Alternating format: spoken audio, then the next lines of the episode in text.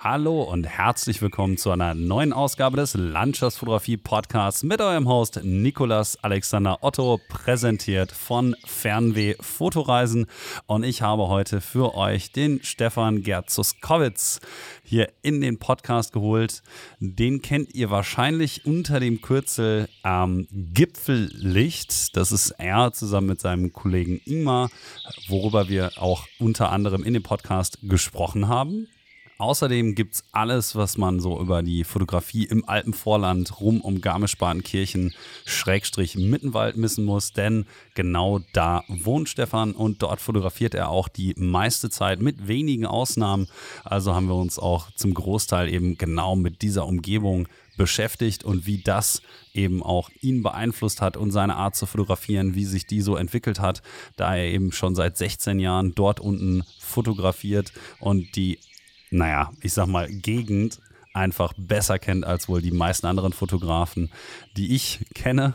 Und er hat auch, glaube ich, das größte Portfolio, das ihr da auch finden könnt unter www.gipfeldicht.de. Ansonsten ähm, er hält die Seite nicht mehr so ganz up to date. Schaut doch einfach mal bei Facebook oder bei Instagram einfach vorbei. Da könnt ihr das auch die Bilder finden unter Gipfeldicht.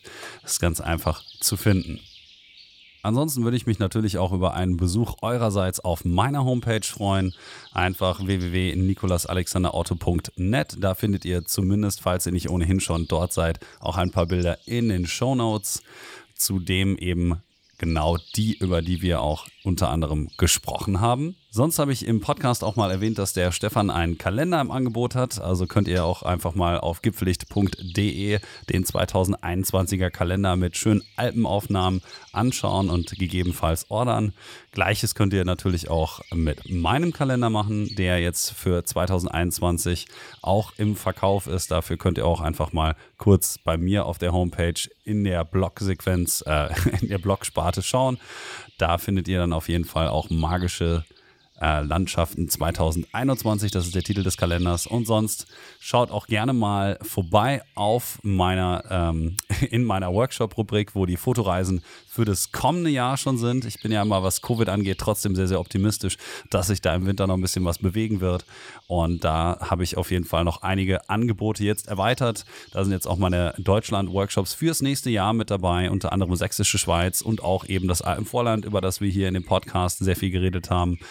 Ähm, dann ist noch ein Island Highland Workshop mit meinem guten Kollegen Marc Kögel dazugekommen. Es wird noch ein Färöer Workshop dazukommen und diverse andere Sachen, die noch in Planung sind. Aber das meiste steht eben schon, unter anderem auch die Sachen für Fernweh-Fotoreisen mit meinem Kollegen Jonas. Wenn ihr mich also mal in den hohen Norden begleiten wollt und mit gleichgesinnten Fotografen entspannt und unter professioneller Anleitung fotografieren wollt, dann schaut doch einfach mal dort vorbei. Und damit ist die kleine Werbeunterbrechung dann für diesen Monat auch erstmal zu Ende. Also viel Spaß mit der 54. Folge vom Landschaftsfotografie Podcast im Gespräch mit Stefan Gerzoskowitz.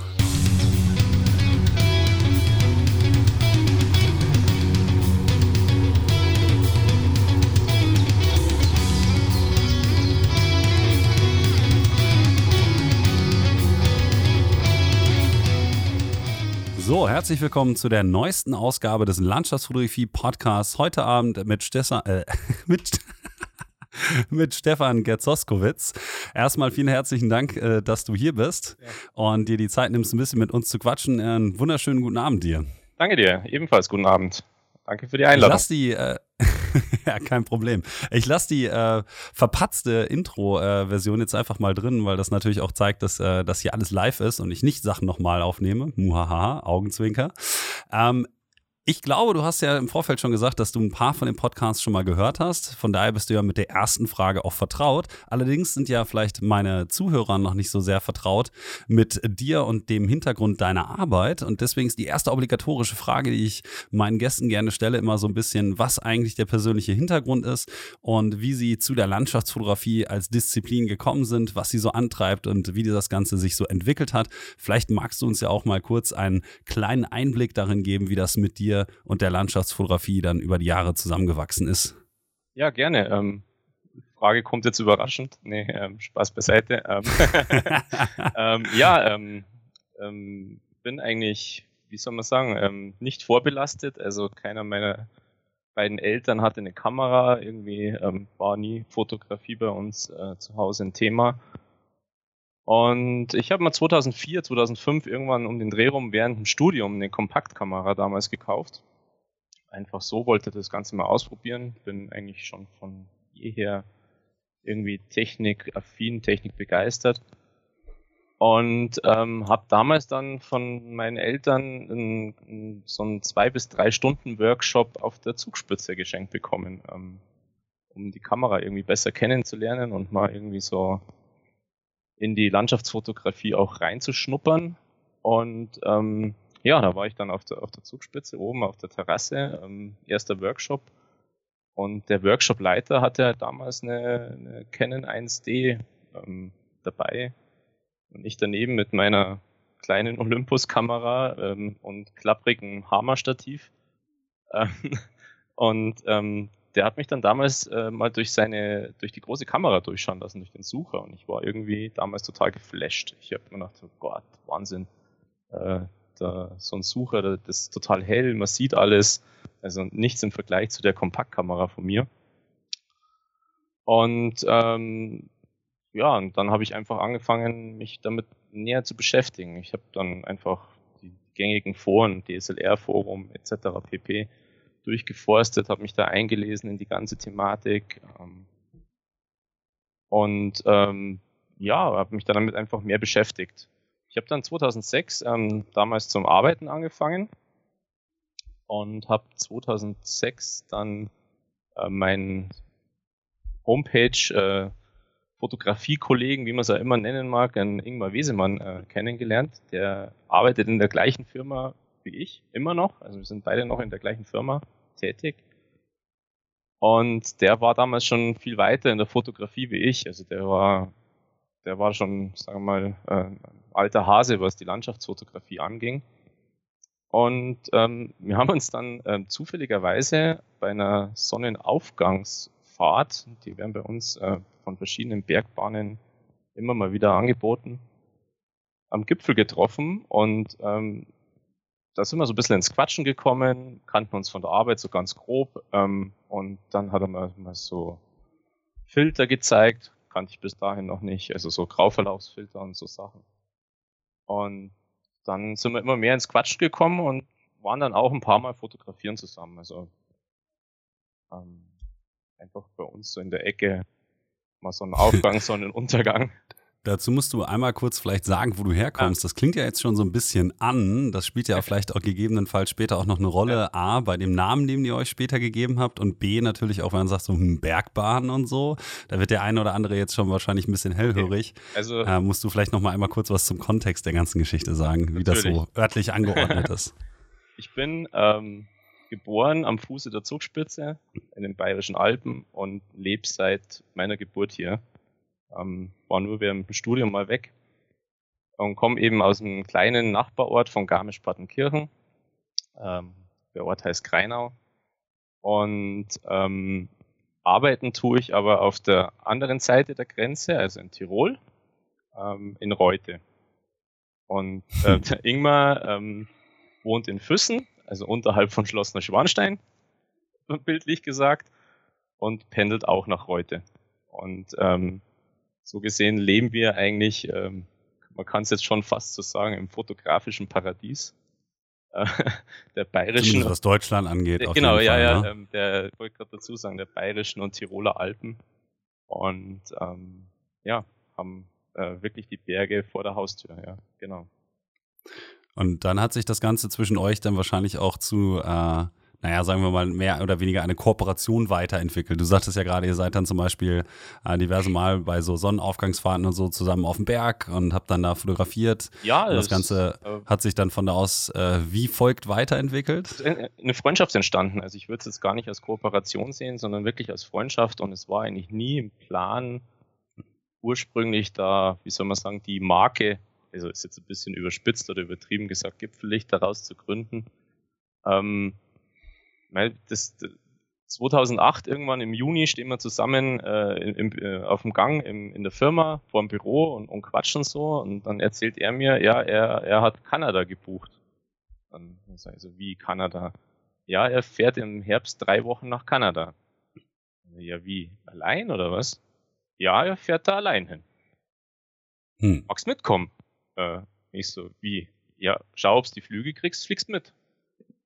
Und das war irgendwie so dann, sage mal, das Finale, sagen wir, oder das Finale ist jetzt Quatsch, oder aber von da weg waren wir halt. Vor, vorzeitige, Hö nee, bis dahin ja, gehende Höhepunkt. Genau, ja, so, ja, muss man sagen. Und dann waren wir halt drei Wochen zusammen in Kanada, sind mit dem Camper die, die Westküste von, von Whitehorse runter bis nach Vancouver gecruised. Ähm, und von da weg an waren wir halt extrem viel zusammen fotografieren und haben uns einfach irgendwie gut ergänzt. Das hat super funktioniert bei uns. Und äh, ja, genau, daraus irgendwann entstand dann, haben wir gesagt, ja, irgendwie, wir brauchen schon eine Homepage oder so, oder die Leute fragen ständig. Ähm, dann war, keine Ahnung, ja, kann man die Bilder kaufen, kann man einen Kalender, mach doch mal einen Kalender. Dann habe ich gesagt, ja, pff, muss ja irgendein Name draufstehen. Das ist jetzt mit meinem Nachnamen natürlich auch immer nicht ganz so ähm, einfach und bildlich und äh, sonstiges. Mhm. Und dann habe ich gesagt, ja gut, dann müssen wir uns halt einen Namen überlegen. Und dann sind wir da zu zweit äh, wochenlang, muss man schon fast sagen, da guckt, ja, mit Namen, ja, was machen wir? Und irgendwann ist halt daraus dann der Name Gipfellicht entstanden. Und mhm. äh, seitdem sind wir ähm, unter dem Namen Gipfellicht, sagen wir mal, der bekannt ist jetzt vielleicht falsch, aber ähm, firmieren wir unter ja, schon, dem Namen Gipfellicht, ja, oder sind wir halt schon etwas bekannter dadurch. Und ähm, was man halt ähm, jetzt als, als leider dazu sagen muss, hat der Ingmar halt die letzten zwei bis drei Jahre ähm, so ein bisschen seine Prioritäten umverlegt und kommt eigentlich nicht mehr wirklich zum Fotografieren oder will auch nicht mehr so wirklich fotografieren. Und von daher mache ich es jetzt eigentlich, sagen wir mal so, seit zwei bis drei Jahren alleine. Also im mhm. Großteil, sagen wir mal zu 90 Prozent. Ab und zu kann ich ihm dann doch nochmal den ausreichenden Tritt in den Hintern geben, dass wir mal was machen, aber ähm, genau, also seit zwei bis drei Jahren. Ich, ich musste einmal kurz ähm, dann noch vor, ähm, ja, nochmal kurz äh, eine Sache vorwegnehmen, ähm, weil du gerade sagtest, so wir sind bekannt unter dem Label beziehungsweise unter der Marke. Ich finde, das ist eigentlich gar nicht so weit weg. Also von der Außenwahrnehmung her kann ich dir ja mal kurz sagen, wie ich das so eigentlich äh, mal gesehen habe, weil mir war auch lange Zeit gar nicht bewusst, dass Gipfellicht halt zwei Leute sind. Und ich meine, ich folge eurer Arbeit oder deiner Arbeit ja jetzt auch schon seit x Jahren.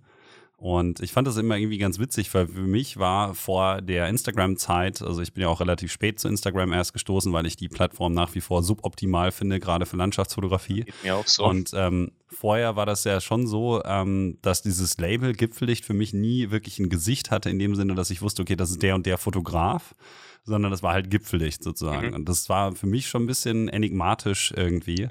und das ist eigentlich ganz interessant. Glaub, jetzt sozusagen dann ein bisschen was dazu erfahren, weil ich mich jahrelang immer gefragt habe, wer eigentlich das ist, noch mehr als vielleicht bei anderen Fotografen jetzt. Mhm. Ja, es ist eine ganz lustige Geschichte. Ich bin mal, ähm, ich habe mal einen Bekannten getroffen bei uns in Garmisch, Fußgängerzone. Und dann sagt das, boah, du, ey, machst echt coole Bilder. Und ich so, ja, danke, danke. Ja, aber kennst du die Jungs von Gipfellicht? Und ich so, ja, bin ich selber. nee, oder? Das ist ja Wahnsinn. Ich sag, ja, ähm, wir haben es eigentlich immer auf den Namen Gipfellicht reduziert, ja. Also es war immer, sagt, wir, wir, wir lassen unsere Namen, in, was heißt nicht absichtlich, aber es ist einfach die, das Label Gipfellicht und unter dem äh, laufen wir, ja. Mhm. Und äh, ihr bedruckt auch äh, Cappies und T-Shirts, habe ich gesehen. ja, aber nicht zum Verkauf. Ähm. Ja, ich wollte nämlich gerade, meine nächste Frage wäre natürlich gewesen, ich hätte unglaublich gerne eine von diesen Cappies gehabt, weil ich das eigentlich an sich auch ganz interessant finde. Ja.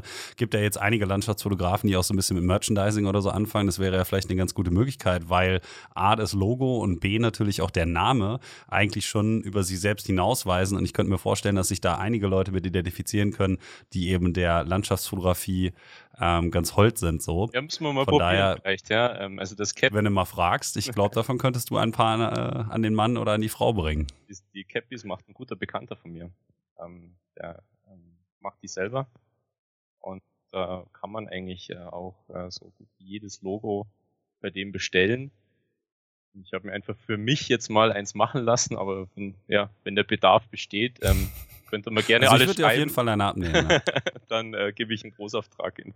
Also, also an alle Zuhörer, die das jetzt hören, ähm, wenn ihr auch so eine coole Gipfellicht-Cappy haben wollt, dann müsst ihr mal, ähm, ich überlege gerade, du hattest das äh, auf deinem Privataccount bei Facebook gepostet, genau, korrekt? Ja, ja, ja. Genau, also dann, dann müsst ihr dann mal nachschauen, ähm, wenn ihr den Stefan findet. Und dann schreibt er einfach, ja, ja, ich will auch eine haben. Und dann gibt es bestimmt demnächst coole Gipfellicht-Cappies. Sehr gerne, ja, genau. Ähm, aber eine Sache, die ich auch besonders interessant fand, das war auch eine von den Fragen, die bei mir ähm, mit eingegangen sind, ist natürlich, wie du das eigentlich schaffst. Man muss ja jetzt sagen, du arbeitest Vollzeit, ne? als Maschinenbauer, glaube ich, wenn ich das richtig im Kopf habe. Ähm, beziehungsweise als? Ja, Berechnungsingenieur, ja. Ja, als Ingenieur, sagen wir mal so, ja. genau. Ähm, und du wohnst dann in einer Gegend, bei der es natürlich dann schon so ist, dass, wie du ähm, am Anfang einmal kurz angedeutet hast, ne, in einem relativ kleinen Umkreis, sagtest 40 Kilometer so, ne, um Greinau dann halt die ganzen Bilder entstehen. Ähm, wie ist es dann eigentlich bei dir zeitlich, dass du es schaffst, trotz dessen und dass du auch Familie hast, immer noch so viel Output zu haben? Also das ist ja wirklich erstaunlich, wenn man dir folgt, dass du bestimmt jede Woche ein, zwei Bilder hast oder so, die wirklich dann auch bei exquisiten Lichtverhältnissen sind, die von den Locations, klar, die kennst du ja wahrscheinlich mittlerweile alle, sehr, sehr hochkarätig sind. Ähm, wie schaffst du das in deinem normalen Ablauf sozusagen, deinem normalen Leben nebenbei immer noch so viel Output zu haben? Ähm, es geht. Also klingt jetzt komisch oder, oder klingt recht einfach. Ähm, ich fotografiere extrem viel vor der Arbeit. Also klingt jetzt ziemlich banal, aber ich habe, äh, also ich behaupte mal, ich habe den schönsten Arbeitsweg der Welt, will ich jetzt nicht gerade sagen, aber einen der schönsten, die es gibt. Ich fahre 45 Kilometer jeden Morgen äh, in die Arbeit, äh, nur auf der Landstraße. Und allein auf der Landstraße mit 45 Kilometer liegen 20 Locations. Also wirklich aus dem Auto aussteigen, fünf Minuten gehen, äh, äh, in der Früh die Ruhe vor der Arbeit genießen äh, und ein paar Bilder machen. Ähm, das lässt sich halt auch vom Arbeitsweg noch beliebig erweitern mit, mit leichten Umwegen. Ich stehe einfach früh auf, also ich bin eher so, äh, wie soll man sagen, der, der frühe Vogel. Ähm, Im Sommer auch gern mal so halb fünf oder noch früher. Ähm, und ich muss spätestens um halb neun in der Arbeit sein. Äh, und das äh, geht eigentlich bis auf jetzt so im, im, Winter, die zwei, drei Monate, wo es mal auch knapp werden könnte, geht das ganz gut. Mhm. Und abends, ja, mein Gott, ähm, ich verbinde es halt gern mit, mit rausgehen. Also kann halt dann mal ein, ein zwei Mal die Woche abends zum Sonnenuntergang ist halt dann auch eigentlich kein Thema bös gesagt, ich habe keine anderen Hobbys. Also ich, ich kombiniere die Fotografie einfach mit, keine Ahnung, Fahrradfahren, mit im Winter mit Skifahren, im, im Sommer mit, mit Berggehen. Ähm, ja, es lässt sich halt gut hier bei uns ähm, mit, mit irgendwelchen Freizeitaktivitäten kombinieren. Und eigentlich die Kamera ist immer dabei.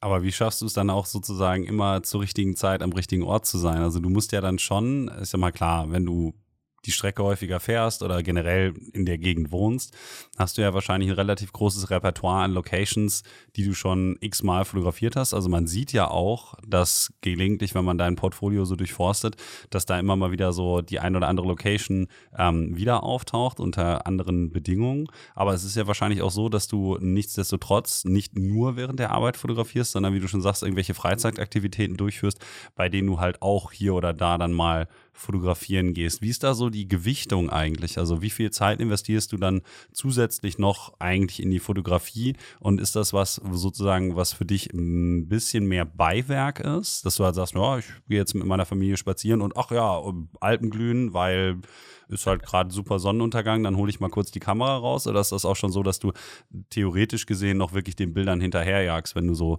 bestimmte Ideen noch im Kopf hast? Ja, definitiv zweiteres. Also ähm, wenn ich mit der Familie unterwegs bin, nehme ich definitiv keine Kamera mit. Ähm, das funktioniert nicht.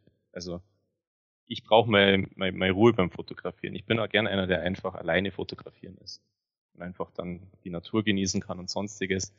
Und äh, wenn ich äh, ganz überspitzt gesagt, ähm, die Kamera da auspack, auf Stativ pack und hinter mir die zwei Kinder aber heim wollen, dann ähm, wird, kommt kein Bild raus und die Stimmung danach ist schlecht. Also von dem her, ähm, äh, nee, ich, äh, ich jag schon den Stimmungen hinterher, muss man so sagen. Also bei mir ist extrem viel Vorplanung. Also klingt jetzt vielleicht Vorplanung, ist jetzt übertrieben, aber ich ähm, check, übertrieben gesagt, zehnmal am Tag mindestens den Wetterbericht. Ähm, schau mir an, wann, das Wetter gut wird, wann ist das der nächste Slot in der Früh, wann das Wetter gut wird, wann ist der nächste Slot auf abends, wenn das Wetter gut wird. Und ähm, es ist halt der Riesenvorteil bei mir oder, oder halt die Besonderheit, Vorteil, weiß nicht, wie man es sagen soll. Die, durch das, dass ich äh, im, im engen Umkreis wirklich um meinen um, um meinen Wohnort so viele Locations habe, ähm, schaue ich halt einfach Wetter. Äh, wenn das Wetter passt, suche ich mir zum Wetter und zur Jahreszeit die passende Location aus und die wird dann einfach gemacht. Also ähm, ist halt ein bisschen ein anderer Ansatz, als wenn ich jetzt irgendwie nur sieben Tage irgendwo in einen Fotourlaub hinfahre und halt da die Locations irgendwie abarbeiten will. Da muss ich halt mit dem Wetter irgendwie leben, das mir gerade diese sieben Tage bietet. Ja. Und bei mir ist es einfach andersrum. Ich, ich ähm, habe das ganze Jahr Zeit. Ich habe, äh, also ich mag schon nicht, wenn ich über eine Stunde Anfahrt habe zu einer Location. Das, das klingt jetzt vielleicht hm. ein bisschen überheblich, aber und ist ja vielleicht ja. jetzt nicht für alle ganz verständ, äh, so verständlich, aber ich habe einfach so viel im engen Umkreis Locations, ähm, wo ich mal weiß, okay, wieso soll ich jetzt als Beispiel, wieso soll ich jetzt zum Hintersee fahren, ganz plakativ gesagt, äh, mhm. wo ich eineinhalb Stunden oder zwei Stunden mindestens hinfahren müsste, ähm, wenn ich in zehn Minuten oder 15 Minuten am Eibsee sein kann. Hm. Könnte ich dir jetzt ein ganz gutes Gegenargument liefern? Gern, ja. Aber das ist ja, auch ja. Ähm, ähm, ne, mein, mein persönliches Gusto. Also ich habe jetzt auch festgestellt, ähm, ich da einmal kurz äh, ein, ein, wenig was ausführen darf, dass ich habe dieses Jahr einige Workshops gegeben in Deutschland und ich war auch so zwei, dreimal unterwegs in Deutschland, weil man ja wegen Covid nicht mehr ganz so viel reisen kann, auch wenn ich es dieses Jahr ganz gut geschafft habe, irgendwie mit ein bisschen Glück. Und all diese Bilder inspirieren mich persönlich dann interessanterweise gar nicht mal mehr so sehr, weil ich zum Beispiel jemand bin, der halt so sehr unter Fernweh leidet, dass rein emotional ein Bild, das weiter weg von zu Hause gemacht wurde, mehr wert ist als ein Bild, ähm, das irgendwie nah zu Hause gemacht wurde, Schrägstrich in Deutschland. Das heißt natürlich nicht, dass rein grafisch gesehen die Bilder weniger ansprechend mhm. sind. Ich hatte teilweise brennende Sonnenuntergänge jetzt zum Beispiel im Isar. Ähm, Gries und solche Sachen, ähm, fantastische Lichtbedingungen, aber das ist so, also ich sag mal, mein Grund, warum ich das sehen würde. Ich finde es eigentlich ganz interessant, dass du halt sagst, dass das bei dir nicht so ist. Das zeigt natürlich, dass die Fotografie an sich bei dir zum Beispiel wesentlich mehr im Vordergrund steht als zum Beispiel der Reiseaspekt. Definitiv, also ganz, ganz klar. Also ich, äh, ich, ich war jetzt auch ähm, bei der Geburt meiner Tochter, die ist 2011 geboren, ähm, ich war jetzt sieben Jahre gar nicht weg. Ähm, ah, war und, okay. und habe das ähm, am Anfang muss ich sagen, es war schon die, die wurde geboren und ich habe dann war auch ein Jahr Elternzeit zu Hause, also ähm, habe ein Jahr lang Auszeit genommen. Mhm. Und ähm, am Anfang dachte ich mir schon so, ma, jetzt, wenn es dann, kennst du, wenn du in irgendwelche Foren reinschaust, äh, ja. ist der wieder auf Island, oh, jetzt ist, boah, der schaut, äh, oder Wahnsinnsstimmung da in, weiß ich nicht, Lofoten oder, oder, oder was auch immer.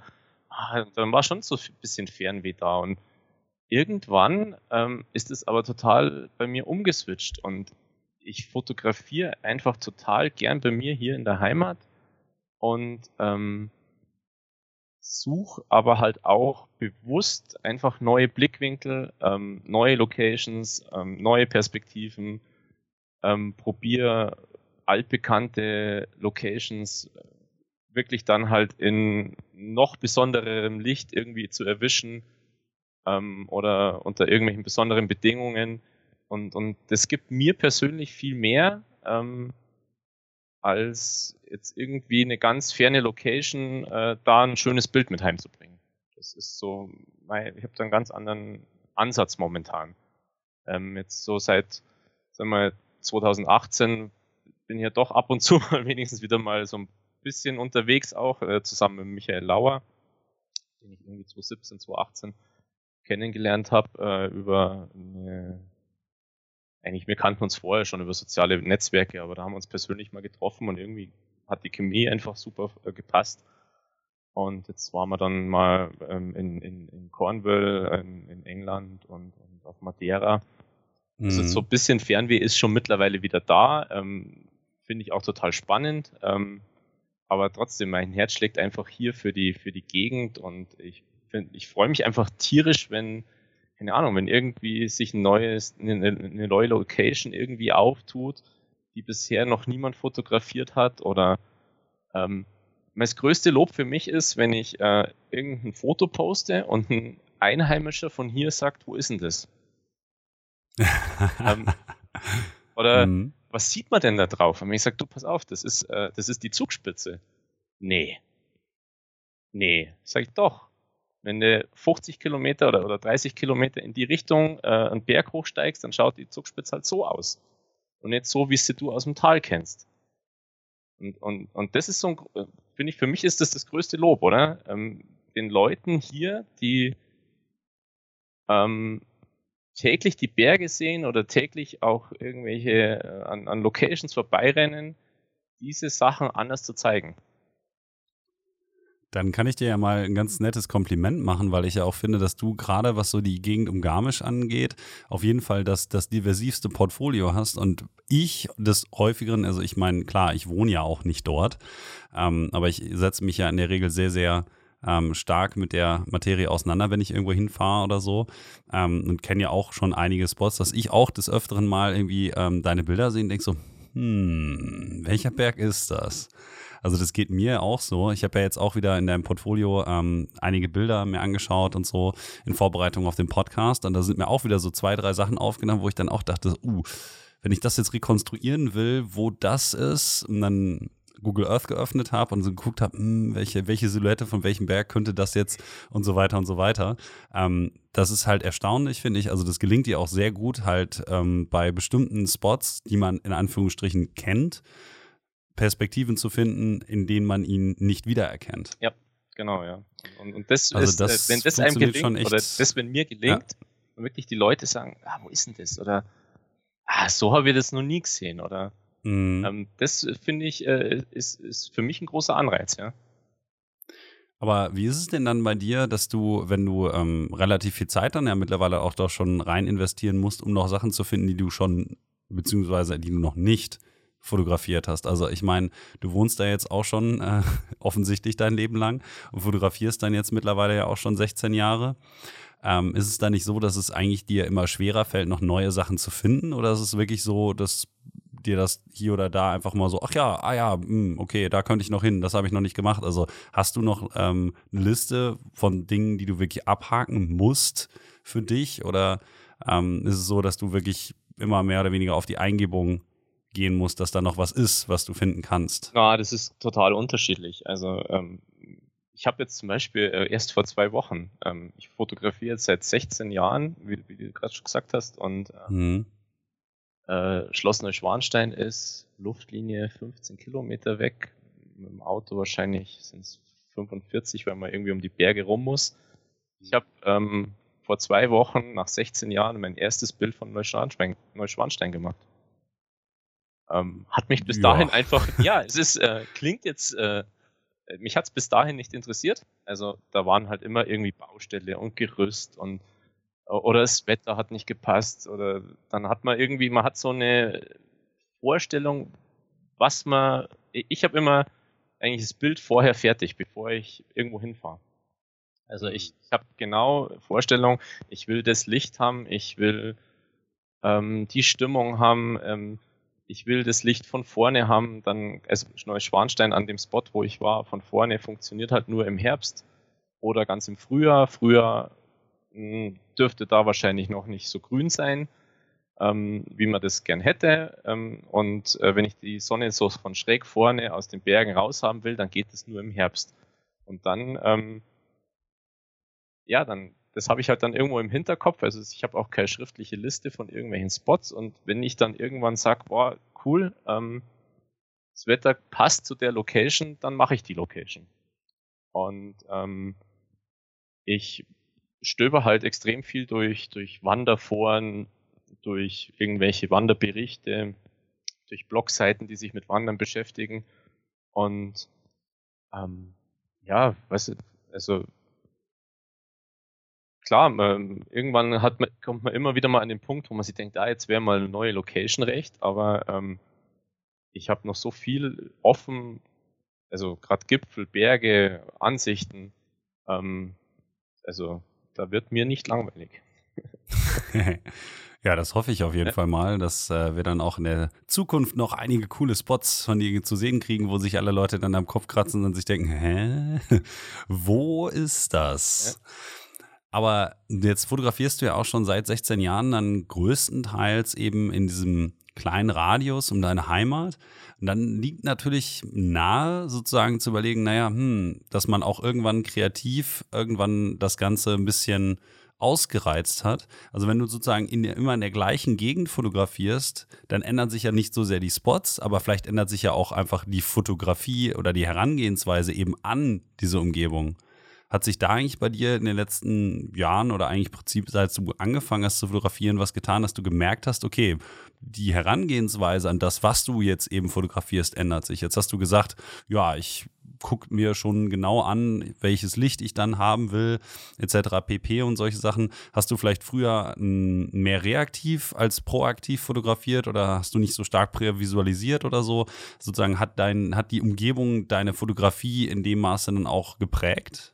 Ich glaube schon, ja. Also das definitiv. Also früher ist man einfach, ja, irgendwas ausgemacht. Ähm, man muss ja sagen, die, die, die Möglichkeiten der Vorhersage sind ja die letzten Jahre deutlich besser geworden. Also was mm, auf jeden Fall, ja. Angeht. Ähm, allein, äh, wenn ich mal so, so Apps anschaue wie, wie ähm, Photographer Ephemeris, ähm, diese 3D-Version, die es seit jetzt zwei Jahren gibt für, für, für Apple iOS, die ist Wahnsinn. Also da, da kannst du die Nadel irgendwo hinstecken, ähm, das, das Terrain in 3D kippen und siehst genau, wo die Sonne kommt und wo sie ähm, oder wo sie geht. Also die, die Möglichkeiten sind einfach ähm, viel besser geworden und, und ich glaube schon, dass ich die letzten Jahre einfach in der Hinsicht ähm, viel überlegter fotografieren gehe.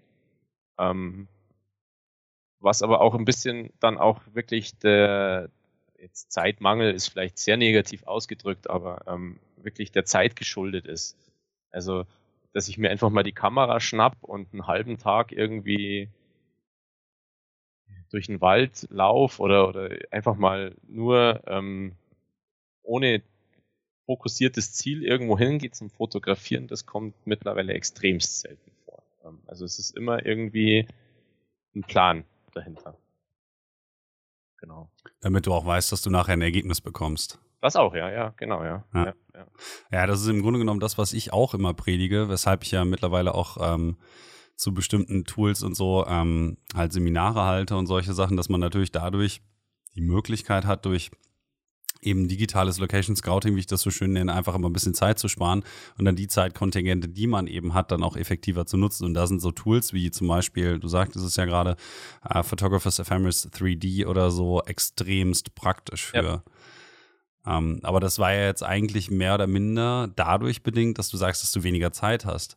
Worauf meine Frage so ein bisschen abgezielt hat, ist eigentlich, dass du sozusagen durch die Schule der Voralpen gegangen bist und wie eigentlich dieses Terrain dich vielleicht auch einfach zu dem Fotografen gemacht hat, der du jetzt bist. Also wie die kreativen Möglichkeiten, die du dort eben hast, sich in deiner Fotografie natürlich auch niedergeschlagen haben. Jetzt mal über die Motivauswahl hinaus ja, man, man, man, man lernt das schon in irgendeiner Form halt, ähm, wie soll man sagen, das Licht lesen oder, oder das, äh, ja, klingt jetzt doof, aber ähm, es gibt bei uns einfach durch den, den Sonnenstand bedingt äh, über, die, über die ganzen Jahreszeiten Genmotive und Genmotive nicht. Also ähm, und äh, wenn man sich das halt, wenn man sich einfach viel damit beschäftigt und, und, und das, äh, ja, äh, also ich beschäftige mich halt extrem viel mittlerweile mit, wann ist wo Licht, ähm, was geht wann, ähm, dann glaube ich schon, dass man da einen gewissen Vorteil sich erarbeiten kann oder ähm, auch mit der Wettervorhersage. Also bei uns äh, Wettervorhersagen in den Alpen oder am Alpenrand ist äh, mitunter nicht so einfach, ja. ähm, Also man, es passiert nicht selten, dass man drei Wetterberichte liest und fünf Meinungen kriegt. Also ähm, das erinnert mich noch an den, an den einen Abend, äh, ich glaube, da hatten wir auch geschrieben, als ich noch auf meinem äh, Workshop war im ja. Alpenvorland und dann im Isargries stand und ich dann gefragt habe, ob du das Gewitter fotografiert hast, weil ich gar nicht mitbekommen habe, dass da irgendwo auf österreichischer Seite wohl ein Gewitter war ja. und du mir dann geschrieben hast, ja, das ist so weit weg, das geht sowieso nicht. Und ja, musste ich aber auch fairerweise nachschauen. Also ich war ja an dem Abend auch auf dem Berg unterwegs und habe fotografiert. War, war, war super schöne Abendstimmung und, und ich habe das Gewitter auch nicht gesehen, also wirklich gar nicht. Und bin dann wieder zurück irgendwie und dann erst beim Zurückgehen und dunkel werden, hat man so ganz in, in, in weiter Ferne Wetterleuchten gesehen. Okay, es war, war eigentlich nichts in der Richtung angesagt und dann hast mir du eben geschrieben, äh, ob ich das Gewitter gesehen habe. Und ich gesagt, ja, also erahnen, ja, gesehen jetzt vielleicht nein. Und ich habe dann wirklich noch die, die Wetter-App äh, überprüft, weil es mich einfach interessiert hat. Das ist auch so im Nachhinein dann oft so, dass ich einfach probiere zu reflektieren, jetzt war die Situation oder die Wettersituation so oder so, warum ist es so gewesen? Ähm, mhm. Gerade wenn es mal nicht funktioniert hat oder gerade wenn es besonders gut funktioniert hat. Und dann habe ich eben die Wetter-App mir angeguckt und dachte, okay, also das Gewitter steht an der norditalienischen Grenze. Ähm, da hätte mit Fahren eh nichts mehr funktioniert. Ja. Also äh, ja, genau. Ja, also aber ist das schon so, dass du das so ein bisschen extrapolieren kannst und einen kleinen Heimvorteil dadurch auch eben hast, dass du dich vielleicht nicht immer so sehr auf den Wetterbericht verlassen musst, weil du selber schon in der Lage bist zu sagen, naja gut, wenn hier zum Beispiel, keine Ahnung, Föhnlage ist, das ist ein typisches Beispiel, ähm, die jetzt nicht vorausgesagt wurde, aber du das halt an den Wolkenformen schon irgendwie erkennen kannst oder solche Sachen. Also, dass du wirklich so viel draußen bist und so viel Erfahrung gesammelt hast, dass du dir so ein bisschen dein eigenes Wetter vorhersagen kannst für die Gegend, in der du wohnst? Ja, glaub schon, ja. Also das definitiv. Also auch, ja, das ist natürlich auch schon, ähm, glaube ich, ein großer Vorteil. also ich muss ja schon immer schmunzeln, wenn, also es gibt halt diese Wetterlagen, äh, wo dann ähm, im, im bayerischen Radio ähm, von Mitt Mittwoch weg gepredigt wird, wie schön das Wetter am Wochenende wird. Und wenn man so zwischen den Zeilen sich den Wetterbericht anschaut, weiß man aber ganz genau, es ist Inversionslage, wir haben Hochnebel. Das schöne Wetter ist, keine Ahnung, über 2000 Meter, aber alles unter 2000 Meter ist im Nebel und es ist kalt. Oder ähm, ja, der, der Bayerische sagt, es wird traumhaftes Wetter und der österreichische Wetterbericht sagt eigentlich schon, ja, der, der Föhn bricht in der Früh, dann weißt auch ganz genau, ähm, ist zum Fotografieren wird es vielleicht noch spannend, aber schön Wetter wird es nicht. Und, und ich glaube, also das, das ist einfach so die Erfahrung, ähm, ähm, oder du hast mich ja letztens angeschrieben mit der einen Location im, im, im Gries, ähm, dass du sie noch nie mit Wasser erlebt hast. Ja. Ähm, ja, genau, aber das ist, habe ich dann auch zurückgeschrieben. Ja, das ist der Heimvorteil. Ähm, ich weiß halt, wenn es drei, vier Tage ausreichend regnet, ist da Wasser drin. Oder im, im Frühjahr mit der Schneeschmelze ist da Wasser drin. Und das sind so halt, sage ich mal, ähm, das ist halt der Vorteil von dem, dass ich da wirklich seit, äh, seit vielen Jahren bei mir die Heimat beackere, in Anführungszeichen. Ja, das macht sich auf jeden Fall in den Bildern stark bemerkbar. Also ist auch so eine Frage übrigens, die ich reinbekommen habe. Ähm, ich, wie gesagt, würde das jetzt mal nicht negativ interpretieren, dass du häufiger äh, Bilder von den gleichen Spots postet oder so und das irgendwie monoton wird, aber es kam die Frage rein, ähm, welchen Spot du eigentlich sozusagen am häufigsten schon fotografiert hast, also wo du am meisten Bilder auch produktiverweise gemacht hast, die dir wirklich gefallen. Oh, äh, jetzt bis zum Gefallen äh, war es eine, wäre es eine leichte Frage gewesen. okay, dann, ähm. dann einfach beides. Was ist ähm. der Spot, wo du am meisten fotografiert hast? Und dann vielleicht im zweiten Schritt erst, wo du auch am meisten Output bekommen hast, der dir gefällt. Boah, es ist schwer. Also, ähm, also mit am meisten fotografiert wahrscheinlich Eibsee, ähm, weil es einfach schnell zu erreichen ist. Ähm, muss aber auch sagen, da bin ich mit ja, wie wenig Bilder zufrieden, ist jetzt übertrieben. Ähm, aber mit dem Eibsee habe ich noch einige Rechnungen offen. äh, da fehlt mir einfach, da fehlen mir ein paar Stimmungen, die ich gern realisiert hätte. Eine habe ich heuer geschafft im Sommer.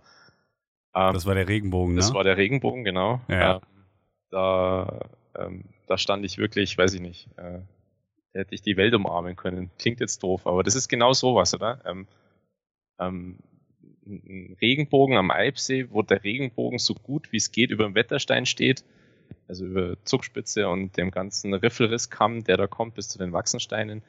Das funktioniert nur im Hochsommer abends zum Sonnenuntergang. Ähm, ansonsten passt der Sonnenstand nicht dazu.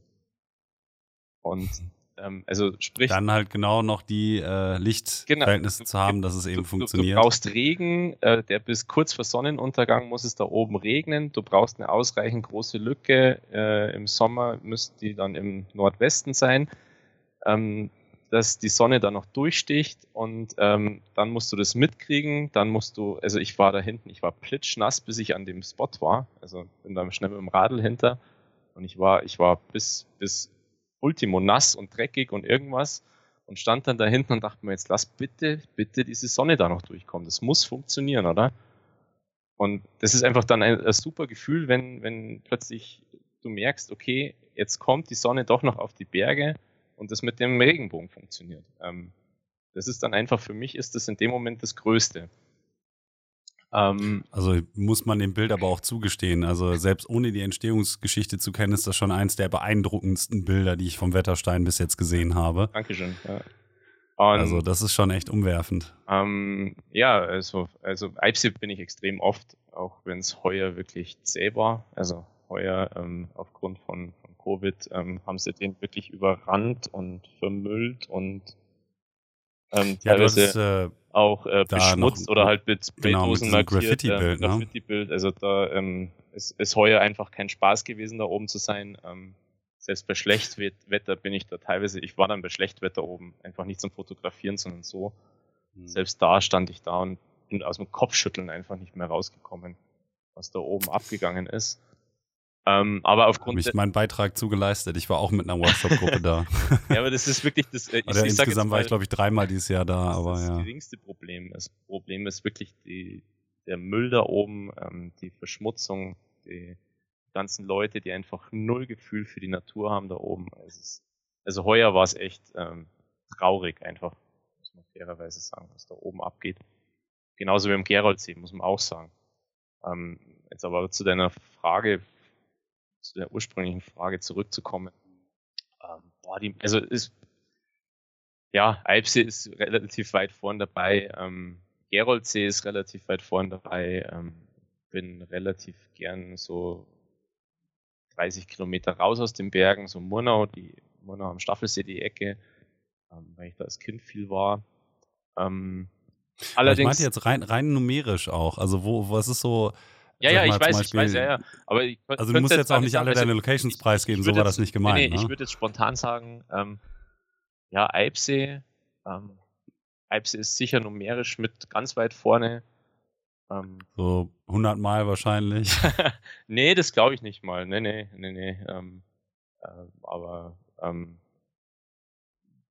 wo ich auch extrem oft bin und ähm, das ist auch so, sage ich, wo ich mit ähm, für mich persönlich die ja, mit die besten Bilder oder wo ich eigentlich oft mit einem schönen Output rauskomme, weil ich total gern mag, ist äh, der Heiterwanger See. Der liegt halt auf dem, auf dem Weg zur Arbeit. Also das ähm, Heiterwanger See gehört zum Plansee. Sind über den Kanal verbunden. Und äh, ich mag den Spot einfach total gern. Also erstens ist er für mich auf dem Weg zur Arbeit sehr schnell erreichbar. Ähm, man ist sehr oft allein ähm, in der Früh, was ich eigentlich auch ganz gern mag ähm, ja, also ich, ich muss ganz ehrlich sagen, ich, ich, ich zähle einfach die Locations nicht und ähm, ich denke mir auch nie ähm, oder selten, ah, jetzt fahrst du nicht hin, da war es schon so oft, sondern ähm, wenn ich das Gefühl habe, für die Location ähm, ist die Lichtstimmung oder die Situation oder das Wetter perfekt, dann fahre ich da auch gern wieder hin. Ähm, so wie zum Beispiel Geroldsee. Geroldsee ist, äh, ich weiß nicht, der meist fotografierteste bayerische See Deutschlands. See, äh, Deutschlands. Ähm, ja, ich glaube insgesamt der am meisten fotografierte. Er ist, ist auch einfach ist, wunderschön es, halt. Es ist wunderschön. Ähm, es ist äh, aber auch, äh, wie soll man sagen, mittlerweile echt äh, nicht mehr schön, was da oben abgeht. An, an, an Fotografen muss man auch fairerweise sagen. Ähm, ähm, ich, aber ich war vorher zum Beispiel im Frühjahr, im, keine Ahnung, im März, April auch waren wieder da. Und dann stand man halt nur zu vier zum Glück da oben vor der Hütte. Und äh, vier ist wirklich, glaube ich, so das Minimum heuer über das ganze Jahr, was da oben ist. Ja, ich glaube, als ich da war, war ich einmal alleine da dieses Jahr. Das ist äh, sehr gut. Ähm, und das zweite Mal war ich halt mit der Workshop-Gruppe da und da haben wir dann den Bauern auch gefragt, ähm, wie das aussieht mit Fotografieren. Also ich bin dann halt mal hochgegangen und er mähte gerade zu dem gegebenen Zeitpunkt leider oben exakt die Ecke morgens um diese Häuser herum, weshalb wir halt ähm, dann nicht hoch konnten. Und er sagte, prinzipiell ist es so, dass wenn gemäht ist, wäre es okay. Ja. Ähm, und dann habe ich halt überlegt, ob ich zu einem anderen Zeitpunkt mit der Gruppe nochmal wiederkomme, aber stattdessen haben wir uns dann die anderen Morgen woanders rumgetrieben. Aber man hat auch schon gemerkt, dass er sehr überrascht war, dass er gefragt hat. Äh, dass ich mir die, genau, dass ich mir die Zeit genommen habe, da hochzulaufen und ihn zu fragen, ob das okay wäre, wenn ich mit meiner Workshop-Gruppe eben dort fotografiere, weil ich das halt ansonsten schon relativ respektlos finden würde, da einfach hinzugehen, wenn man auch noch direkt weiß, dass derjenige, dem das Land gehört, daneben steht. Interessanterweise war ich aber nicht der einzige Fotograf, da waren drei andere und ob die gefragt hatten, wusste ich jetzt nicht. Ähm, aber die äh, standen dann auch über dem frisch gemähten Gras und da stand dann, äh, lag alles Mögliche in der Gegend herum und so. Und dann dachte ich halt auch so, hm, ja, ist halt, ob es ist quasi halt, schon leid ist. Also. Das ist ein schwieriges Thema. Ich, ich glaube, ähm, es gibt halt in Bayern eigentlich ein Gesetz dafür. Man darf ähm, zwischen 1. April und äh, 1. Oktober ähm, in Bayern keine Wiese, die zur Futtererzeugung genutzt wird, betreten. Hm, okay. Ist einfach mal so. Also ähm, dass das äh, am Geroldsee eigentlich niemanden interessiert, ist ein anderes Thema. Ähm, Gut, Leider. wenn es niemand weiß. Ja, ja, nee, also ich also, muss zugeben, ich wusste es bis jetzt ja auch nicht, was mich genau, auch ja. ein bisschen überrascht, aber so einfach ist das. Vielleicht wissen es jetzt ein paar mehr, genau. das ist ja schon ähm, mal gar nicht schlecht. Ähm, und von dem her zum Beispiel am Geroldsee, ich bin definitiv, also im Sommer bin ich da oben nicht. Also das ist für mich einfach, wo ich sage, mag ich nicht. Also das ist, braucht es nicht. Also vielleicht, ich war sicher mal, also ich will jetzt mich da jetzt nicht von irgendwelchen, ähm, aber mittlerweile ist es für mich ja wichtig, da zu sagen, okay, muss ja nicht sein, wenn, wenn das Gesetz besteht, muss ich ja auch nicht über die Wiese drüber äh, laufen. Nee. Ähm, mittlerweile heuer, ich weiß nicht, ob das bei dir auch schon so war, äh, seit heuer geht halt da ein schwarzer Pfad, ein erdiger, lehmiger, äh, ne, lehmig nicht, aber ein erdiger Pfad wirklich von unten, von dem Forstweg, quer über die Wiese hoch bis zu diesem Hügel. Und das ist heuer das erste Mal. Also es ist wirklich, ähm, da war vorher war Meinst du, der wurde angelegt oder der ist jetzt einfach eingetrampelt worden? Der ist eingetrampelt worden heuer. Da waren so viele Leute, so viele Fotografen da oben, dass der heuer einfach eingetrampelt wurde. Also ich muss sagen, dass man direkt ähm, das sah durchaus ähm, dass da mehr oder weniger zu viel Foot-Traffic war. Allerdings hätte ich jetzt nicht gesagt, dass es lehmig war, sondern man sah halt, okay, ja, da ist, also, wächst halt schon ein bisschen weniger. So, man konnte es erahnen. Ja, aber jetzt im Herbst wächst gar nichts mehr. Also jetzt ich vor zwei Wochen nochmal ähm, am, am Geroldsee. Ähm, war aber dann auch nicht da oben an dem Spot, weil schon 15 Fotografen in der Früh um sieben da oben oh standen. Oh Gott. Ähm, und also ist ja auch ganz spannend. Also das klingt jetzt vielleicht auch, ich soll jetzt nicht überheblich klingen, aber wenn man sich ein bisschen ähm, mit Sonnenaufgang und, und, und dem Winkel vom, vom Sonnenaufgang beschäftigt. Dann vor zwei Wochen war, glaube ich, Sonnenaufgang um, um kurz nach halb acht. Wenn man mhm. sich einfach beschäftigt, dann weiß man, dass bis zehn nach acht an dem Spot da oben die Sonne nicht auftaucht. Also, und. Gut, es, es gibt auch Leute wie mich, die lieben die blaue Stunde. Ja, gut, okay, ich es war jetzt, das, dafür war es jetzt, dafür war es jetzt auch nicht schlecht, oder? Also, äh, will ich jetzt hm. nicht sagen, oder? Aber wenn ich halt ähm, 30 Schritte Richtung äh, Wetterstein gehe, dann kann ich eigentlich von kurz nach halb acht äh, 20 bis 25 Minuten in Ruhe das Licht auf dem Wetterstein fotografieren. Nach der blauen Stunde. Ähm, gehe dann wieder die 30 äh, Schritte zurück und kann dann ganz in Ruhe Richtung Karwendel fotografieren. Und diese 15 Leute standen dermaßen fixiert auf das Karwendel, so nach dem Motto, ich habe Angst, meinen Platz zu verlieren oder, oder weiß ich nicht, dass die eigentlich das, das schöne Licht auf dem Wetterstein, ich glaube, drei Viertel der Leute hat es wirklich verpasst. Ja gut, ich meine, das passiert ja häufiger mal, dass ja. wenn man zu sehr Bilder prävisualisiert und ja. sich dann in solchen Sachen verheddert, dass man halt gegebenenfalls einfach das nicht sieht und dann ja. verpasst. Also das bleibt halt nicht aus. Nein, klar, nee, nee, aber ähm, also ich finde, äh, gerade am Geroldsee ist es wirklich prägnant, oder? Also diese, ähm, der See hat so viel zu bieten. Also das ist ja, er ja. liegt traumhaft schön und es gibt einfach an diesem See nicht nur diesen einen Spot. das stimmt, ja. Der hat, der hat so viel Tat. Potenzial um den ganzen See rum. Also es gibt ohne dass man da auch den Weg verlassen muss oder ohne dass man irgendwas kaputt macht, gibt es da so viele Möglichkeiten, ähm, mit schönen Bildern nach Hause zu kommen, dass man sich einfach nicht zu sehr auf diesen Spot fokussieren müsste. Und trotzdem, weil es einfach dieser sehr bekannte Spot ist oder jeder irgendwie in seinem Portfolio diesen Spot haben möchte, ähm, pilgern die Fotografen, also muss man wirklich sagen, es ist fast pilgern, pilgern die Fotografen alle geschlossen oder sehr viele geschlossen eben zu diesem, nur diesen einen Spot hoch und, und ignorieren alle anderen. Ja, gut, wie gesagt, das gibt es an vielen Locations. Ja. Also es ist ja, ich meine, Geroldsee ist so einer der Premier-Locations in Deutschland, habe ich mittlerweile auch das Gefühl. Ähm, allerdings ist es halt schon so, dass man natürlich auch ein bisschen zum Comp-Stomping, wie es ja auf Neudeutsch so schön heißt, neigt, dass jeder sagt, naja gut, das Bild will ich aber auch haben, weil es ist schön und andere haben es auch gemacht. Und der Mensch tendiert ja so ein bisschen dazu, immer wieder das nochmal zu machen, was er eigentlich schon mal irgendwo gesehen hat und das zu reproduzieren. Und ich glaube, dass viele Fotografen, meiner selbst möchte ich da gar nicht rausnehmen, äh, natürlich auch dazu neigen, so ein bisschen äh, Trophäenjäger zu sein, zu sagen, ja, cool, den Spot habe ich auch abgehakt. Und wenn man das gemacht hat, und das merke ich ja jetzt selber, weil ich ja jetzt auch schon, weiß nicht, x-mal dort war, dass man sich jedes Mal ein bisschen mehr Freiheit nimmt, mhm. sozusagen, oder Freiheit gibt viel mehr. Und dann gehe ich davon aus, dass viele von den Fotografen, die vielleicht da oben zum ersten Mal stehen, halt erstmal das machen, weil sie es gesehen haben, bevor sie selbst sich die, der Herausforderung stellen, was anderes zu machen. Ja, klar. Das ist in der Form auch verständlich, oder? Also, ja, jetzt will ja jeder Fall. mit einem schönen Bild heimkommen äh, und ähm, ja, das ist halt da oben wirklich eigentlich der beste Spot oder der schönste Blick ja. und eigentlich auch am leichtesten zu erreichen. Also. Ja, also wie gesagt, das, das ist zumindest eine Variante, die, ja. die sehr gut funktioniert. Ähm, ich habe aber mal ähm, ab von diesem, von dem Lokalthema noch eine Frage, die ich ganz, ganz interessant finde eigentlich. Und zwar, ähm, es gibt ja sehr, sehr viele Fotografen, die jetzt auch einfach, sage ich mal, im Zuge von Social Media und dergleichen mehr so ein bisschen nach außen streben und über den Tellerrand schauen und vielleicht gucken, wie sie irgendwie Sachen monetarisieren können, etc. pp.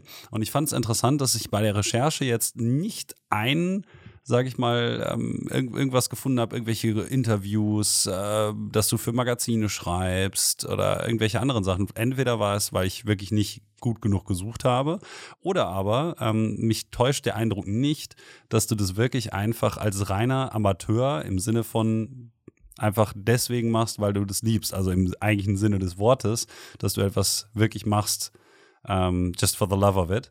Und die einzigen zwei Sachen, die ich finden konnte, waren halt, dass du A, Kalender verkaufst. Übrigens ein sehr schöner Kalender auch für nächstes Jahr, für alle Leute, die noch einen sich an die Wand hängen wollen mit schönen Alpenmotiven. Und das zweite ist, du bist Nisi Ambassador. Aber sonst habe ich so ein bisschen das Gefühl, dass du das wirklich einfach nur einfach aus der reinen Liebe zur Fotografie machst und sich das auch über all die Jahre noch nicht geändert hat. Ja, ist so. Also ähm, Nisi Ambassador ähm, muss ich fairerweise sagen, bin ich nicht auch nicht mehr aktiv. Mhm. Also war ich, aber bin ich eigentlich so gesehen auch nicht mehr wirklich. Äh, hat nichts mit der Firma zu tun. Also es ist nicht, dass ich irgendwie, keine Ahnung, von Nisi zu Haider oder ähm, irgendwas gewechselt bin. Ähm, ist einfach äh, für mich in Anführungszeichen nicht wichtig. Also ja, ja es, ist, es ist nicht wichtig, genau. ja. Es ist einfach ja. für mich keine Priorisierung. Ähm, ähm, ich habe zum Beispiel es kommt immer wieder die Anfrage, mach Workshops. Super, mach Workshops. Und ich denke mir dann immer, will ich das? Also, ähm, keine Ahnung. Also ich, für mich ist es einfach, ich gehe für mich einfach total gern raus in die Natur. Ich gehe, äh, ich genieße das. Für mich ist das ein, äh, einfach ein wahnsinniger Ausgleich zu allem anderen.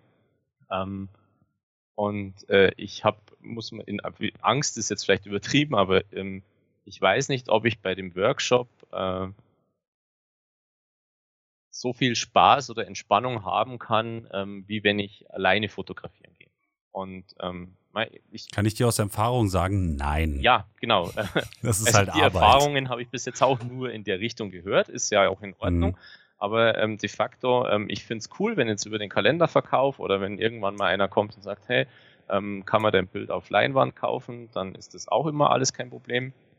Ähm, äh, wenn da ein bisschen, äh, ein bisschen Geld in der Hinsicht reinkommt, dass sich das Hobby, ne, jetzt refinanziert ist jetzt übertrieben gesagt, aber halt mal die ein oder andere Neuanschaffung sich irgendwie äh, selbst äh, über die Fotografieren äh, finanziert.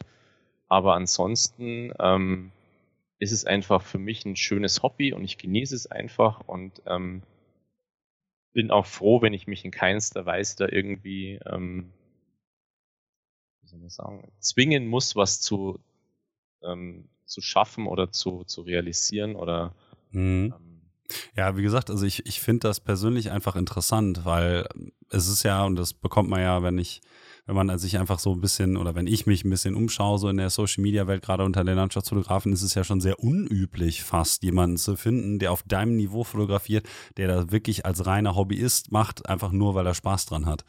Ja. Und das finde ich irgendwie, das sage ich jetzt natürlich als jemand, der auch sein, sein Hobby mehr oder weniger dann zum Beruf gemacht hat, ähm, dass das einfach extrem selten und sehr erfrischend ist irgendwie. Und ich weiß nicht, das ist einfach aus meiner Überzeugung, so wie ich das sehe, eigentlich sehr, sehr sympathisch, wenn ich das mal so sagen darf. Nichts gegen meine Kollegen natürlich. Nein, nein. Es ist halt wirklich einfach selten geworden, finde ich. Ich, ich. ich, bewundere auch jeden, muss ich fairerweise sagen, der sich da, ähm, äh, wie soll man sagen, ähm, Hintern, um es jetzt äh, politisch korrekt äh, auszudrücken, aufreißt, um, um, um weiterzukommen oder ähm, sich sein Leben mit der Fotografie zu finanzieren. Ähm, ich möchte es einfach nicht. Also will Spaß dran haben und ich weiß ganz genau, dass wenn sobald der Faktor Zwang ähm, bei mir damit reinkommt, ähm, also sprich, äh, ich muss äh, Content produzieren, ich muss irgendwie äh, einen Artikel fertig machen, ich muss, äh, weiß ich nicht, ähm, irgendeiner, irgendeiner Marke was äh, liefern, ähm, dass dann für mich äh, der Spaß und damit auch die Qualität der Bilder darunter leidet. Hm. Ja, wie gesagt, das kann ich durchaus nachvollziehen. Und äh, ich sag mal so, dass aus, aus meiner Perspektive her ist das auch eine durchaus realistische Einschätzung. Das ist schon, der Druck nimmt einem ein wenig, also man, man muss quasi später Strategien entwickeln, um sich das ein bisschen wiederzuholen.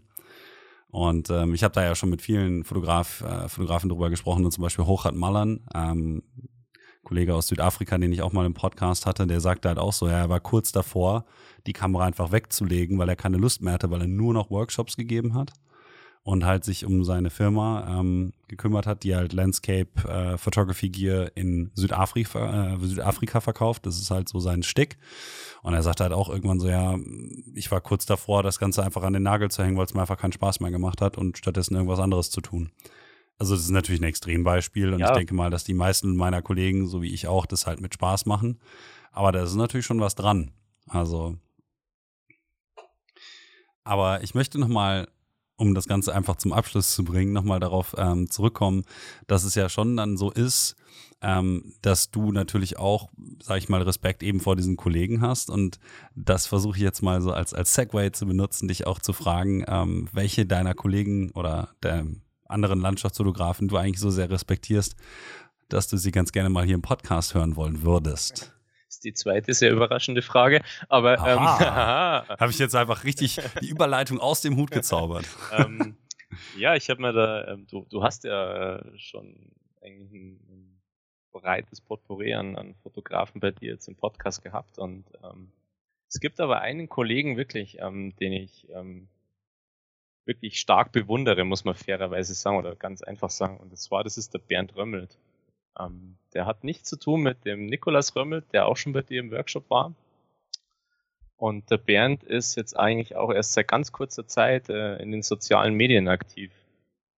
Ähm, der ist aber seit 30 Jahren ähm, Berufsfotograf, ähm, kennt alle ähm, Länder nördlich des Polarkreises äh, wie seine Westentasche, war schon für Greenpeace in der Arktis.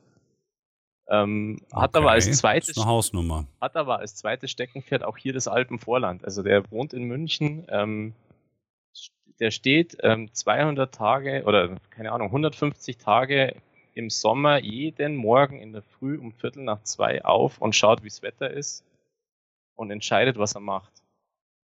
Ähm, hier im Alpenvorland. Also das ist wirklich, äh, der lebt für und von der Fotografie. Und ähm, der hat es geschafft, den, wenn du an der Location triffst und das Wetter ist gut oder die Stimmung ist gut, der freut sich nach 30 Jahren immer noch, als wenn er als Kind ein Lutschergeschenk gekriegt, geschenkt bekommt. Und äh, das ist wirklich faszinierend. Und ich glaube, der wäre definitiv äh, ganz ein spannender Gast bei dir im Podcast. Hm. Auf jeden Fall habe ich mir den jetzt mal mit auf die Liste gesetzt, so viel steht fest. Ich glaube, ich habe ihn schon mal hier oder da ähm, auf, auf uh, Facebook in irgendwelchen Kommentarspalten gesehen und ich glaube, ich folge ihm auch seit einigen Tagen. Ja, er ist jetzt, glaube ich, ja erst seit, seit, seit ein paar Monaten wirklich bei Facebook. Instagram mhm. hat er mhm. noch gar nicht geschafft. Ähm, ja, leider ist meine Welt auch manchmal so klein, dass sie sich auf soziale ja, Medien beschränkt ähm, und man halt von vielen genialen Fotografen, die sich außerhalb dieses äh, Rahmens bewegen können, und das gar nicht brauchen sozusagen, ähm, die bekommt man manchmal gar nicht so sehr mit. Das finde ich auch ein bisschen traurig manchmal. Wenn man halt mal die Chance bekommt, zum Beispiel von Bernd einen Vortrag zu hören, ähm, sollte man sich den, den auf alle Fälle nicht entgehen lassen, die Chance, weil der ähm, zwei Stunden lang auf der Bühne live einen Vortrag kommentiert, äh, wo man wirklich äh, von der ersten Minute das Gefühl hat, er brennt für dieses Thema und ich selten jemanden erlebt, der so für das, was er tut, äh, fotografisch gesehen brennt. Und äh, gerade seine Vorträge aus dem hohen Norden und aus der Arktis sind absolut sehenswert, ja. Ja, dann schaue ich doch mal, was der gute Mann auf seiner Homepage so zu finden hat. Äh, vielleicht kann man ja Covid-konform demnächst mal einen dieser Beiträge aufsuchen. Also erstmal herzlichen Dank für, für die Empfehlung auf jeden Fall. Und auch herzlichen Dank, dass du dir jetzt die Zeit genommen hast, halt mit uns hier ein bisschen im Podcast zu quatschen über alles, was so mit dem Alpenvorland, der Fotografie im Alpenvorland zu tun hat. Ähm, und ich äh, hoffe ja mal, so oft wie ich ja jetzt irgendwie gefühlt da unten war, dass wir uns vielleicht auch mal irgendwann begegnen ja, gern, irgendwo. Ja. Meld, meld Egal, ob jetzt geplant oder äh, dass wir uns äh, so über den Weg laufen. Beides auf jeden Fall würde mich freuen. Ja, der Sven hat es ja geschafft, Sven Herd. Mm. Haben wir es ja heuer geschafft. Äh, haben wir getroffen. Du bist aber du zwei Tage, glaube ich, später erst äh, dazugestoßen. Ja. Genau, ja. Äh, einfach melden. Aber vielleicht, vielleicht nächstes Jahr, also oder dieses noch. Wer weiß, wie das Wetter ist, wenn es wirklich, ich habe schon Prognosen gehört, dass es weiße Weihnachten geben soll. Wer weiß, ob sich äh, da nicht irgendwie so ein verrückter Ruhrpottler auf einmal wieder da unten hin verirrt, ne? definitiv gern. Alles klar. Dann wünsche ich dir erstmal noch einen äh, wunderschönen Abend und nochmal vielen herzlichen Dank von mir und natürlich auch von meinen Zuhörern. Ich bedanke mich auch. Dankeschön.